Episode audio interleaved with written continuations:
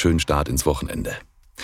Die Tageslosung für heute Samstag, den 18. Februar 2023. Wenn ich nur dich habe, so frage ich nichts nach Himmel und Erde. Psalm 73, Vers 25.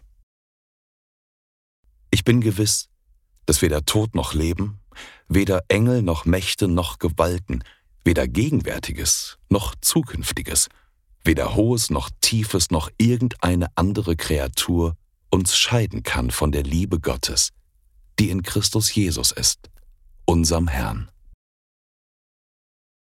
Römer 8, Verse 38 und 39. Die Losungen werden herausgegeben von der Evangelischen Brüderunität Herrnhuter Brüdergemeine.